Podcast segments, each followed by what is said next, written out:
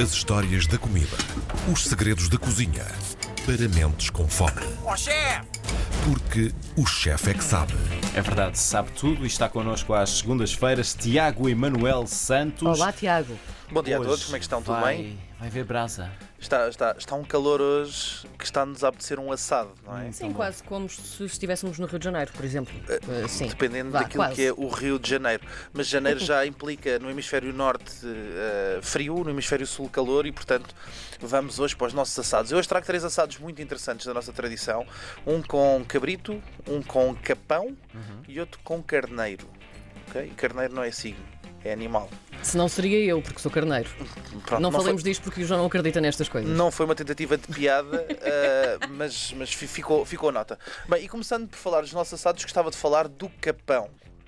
Já ouviram falar de capão? Já provaram capão? O nome, eu nunca provei, o nome não me é estranho. Ca- Nunca provei O também. capão é, o- é o eunuco das aves. Eh, basicamente é um galo. Também eh, canta assim com uma voz muito, muito cristalina e fina. Uh, mais do que isso, a história é muito gira, ainda bem que perguntas por causa da questão da voz. Uh, uma das lendas diz que a origem do capão remonta uh, aos tempos do Império Romano, em que um imperador romano estava farto de um galo que o acordava todos os dias às 4 da manhã e proibiu gal- galos na, na cidade. E ao proibir os galos na cidade e a população apreciando a carne dos galos, resolveu uh, transformar os galos em galinhas. Como? Removendo os ditos testículos dos galos. Ao remover os testículos dos galos, a população reparou numa coisa interessante, que os galos, provavelmente pelo desgosto, segundo a lenda, de não terem mais testículos, eh, viraram-se para a comida e começaram a comer de forma voraz, o que fez com que ganhassem dimensões muito grandes e ficassem com uma carne bastante suculenta e tenra. Hoje sabemos que tem a ver com aquilo que é a produção de estrogênio, ah, porque não têm testículos e não ganham testosterona. E eh, fazia com que os guardas, quando fossem verificar se os galos eram galos ou galinhas, não tinham os testículos porque tinham sido cortados e podiam manter essa carne. Essa tradição chega-nos hoje, é bastante comum. Aliás, a semana passada à Feira do Capão à moda de Friamundo, que é, que é se calhar o Ex Libris, se calhar não, é garantidamente o Ex Libris do Capão em Portugal, que tem um terroir muito específico e muito particular, em que se faz esses capões assados e recheados à, à maneira de Friamundo, que são absolutamente espetaculares e ainda hoje podemos degustar e é uma excelente solução para a ceia de Natal. E portanto, o que acontece são galos que são crescidos, crescem muito lentamente, são capados antes de atingirem a maturidade sexual, aos 3, 4 meses, são removidos os testículos e que depois são libertados ah, no campo e que alimentam-se rotundamente e ficam pequenos pequenos portentos, ficam tanques de guerra autênticos, prontos para assar e rechear e são fantásticos.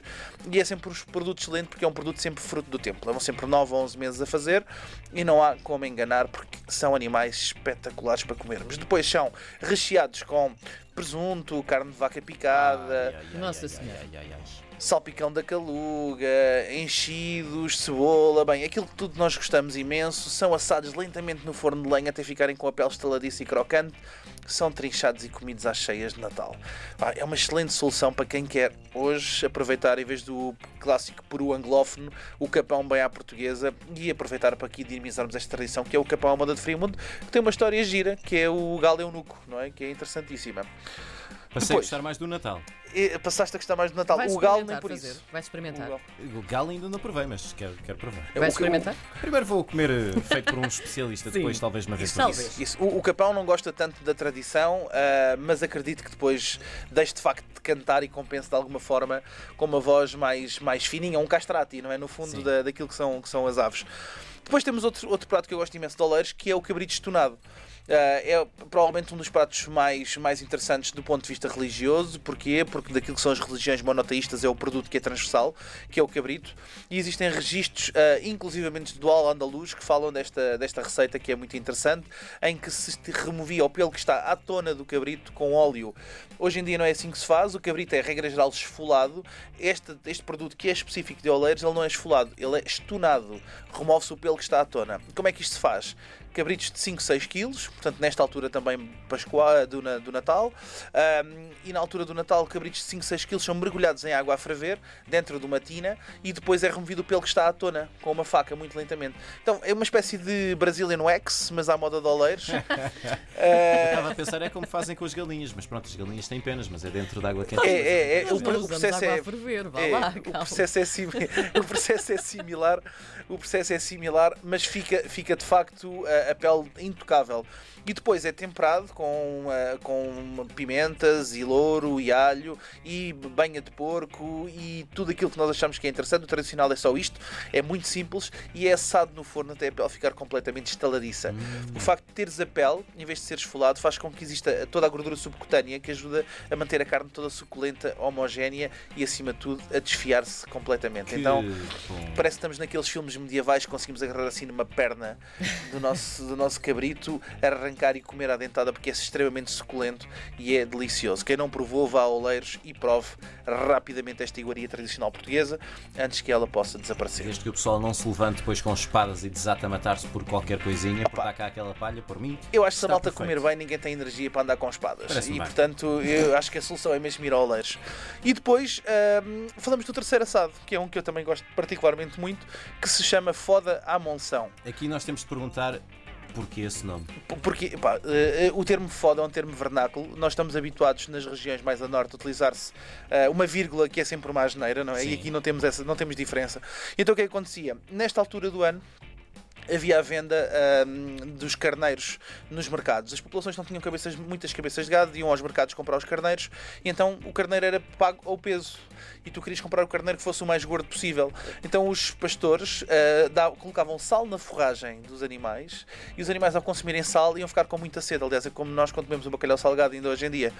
E ao, comer, ao beberem muita água ficavam inchados. Então as pessoas chegavam ao mercado e viam aquelas barriguinhas bem redondinhas, bem inchadas, um barril autêntico e diziam: Este, este está maravilhoso, este carneiro está gordíssimo. E quando chegavam a casa e matavam o carneiro, diziam: Mas que bela foda, porque de facto os carneiros estavam, estavam completamente cheios de água e não era gordura, nem estavam gordos. E tinham sido enganados porque tinham pago água ao peso de carneiro. O termo de eh, que bela foda, ou seja, fui enganado, pegou e ainda hoje se chama uma foda à monção, que é um prato de carneiro assado, e tem também a Feira da Foda, que é uma, uma excelente alternativa para poderem provar este petisco de iguaria.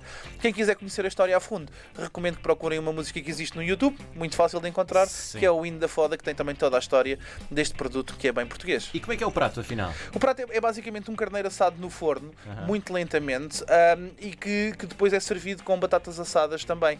Portanto, é mais um assado de forno de lenha tradicional, muito parecido com o cabrito e com o capão. Muito bem. O que há de ser delicioso. Vai ser delicioso. Vamos mais uma vez prometer este prato. Um dia vamos fazer este receituário todo para toda a gente provar aí no Sim, sítio. por favor. E fazemos a súmula de todos estes pratos estranhos que nós temos trazido, que não são nada estranhos, e fazemos aí um, um agape. Eu Isso. acho que era uma boa alternativa. Vai ser o banquete dos banquetes. Era uma resolução para o próximo ano. Tipo o casamento daqueles que duram três dias Isso, e continuamos exatamente. a comer, a comer, a comer, a comer. Trazemos Eu emba nisso. embaixadores de todos estes pratos e cada um deles traz para nós provarmos. Era giro. Parece-me maravilhoso. Aceito. Tiago Emanuel Santos com o Chefe é que Sabe volta na próxima segunda-feira.